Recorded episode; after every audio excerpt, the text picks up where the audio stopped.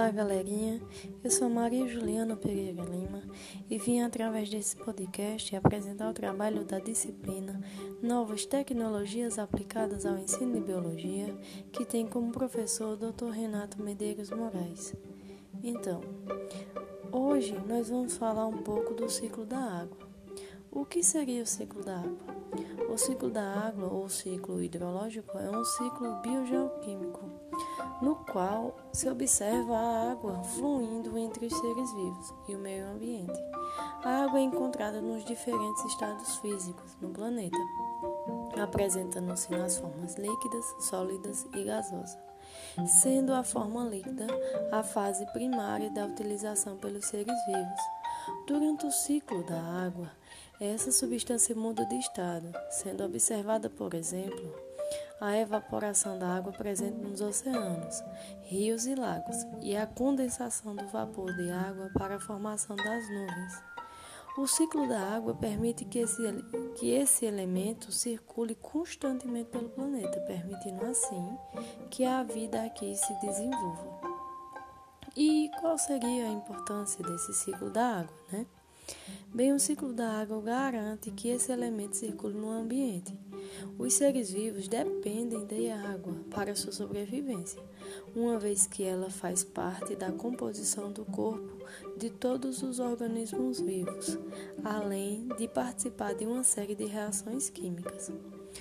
Nos seres humanos, por exemplo, além de compor nossas células e participar das reações químicas que ocorrem em nosso corpo, ela atua no transporte de substância, sendo o principal componente do plasma sanguíneo, atua na regulação da temperatura por meio do suor, faz parte da composição das lágrimas, faz parte também do fluido presente nas articulações e no líquido amniótico além de outros vários processos.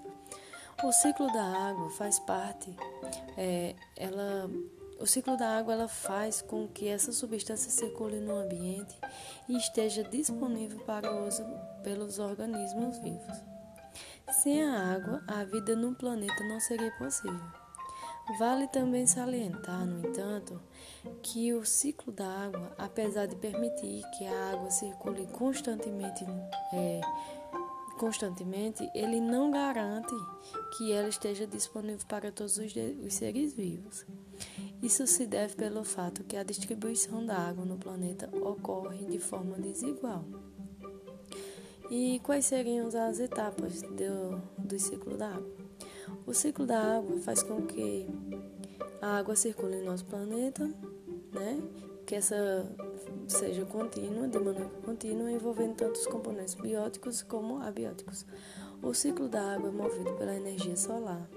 O Sol aquece a água dos oceanos, mares, rios e lagos, fazendo com que a água passe pelo estado líquido, do estado líquido para o gasoso, que seria a evaporação.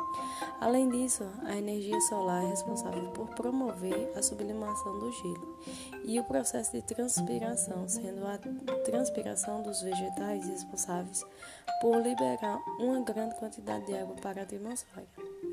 Dá-se o nome de evapotranspiração ao processo no qual o vapor de água resulta da transpiração das, das plantas e evaporação do solo e dos solos é levado para a atmosfera.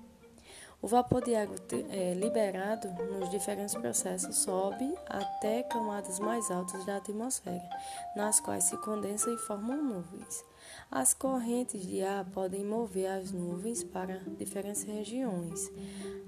A água retorna à superfície da Terra por meio da precipitação, que é a liberação da água das nuvens na forma de chuva, granizo ou neve, a depender dos fatores, como a temperatura local, a água que retorna à superfície pode cair novamente em rios, nas, é, oceanos e mares para infiltrar o solo e atingir o aquífero das superfícies.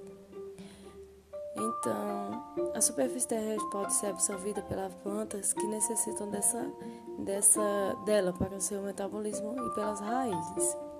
Né? Além disso, os animais também ingerem água, sendo essa substância fundamental para a sua sobrevivência. Então é isso hoje. Boa, boa noite, pessoal. Tchau.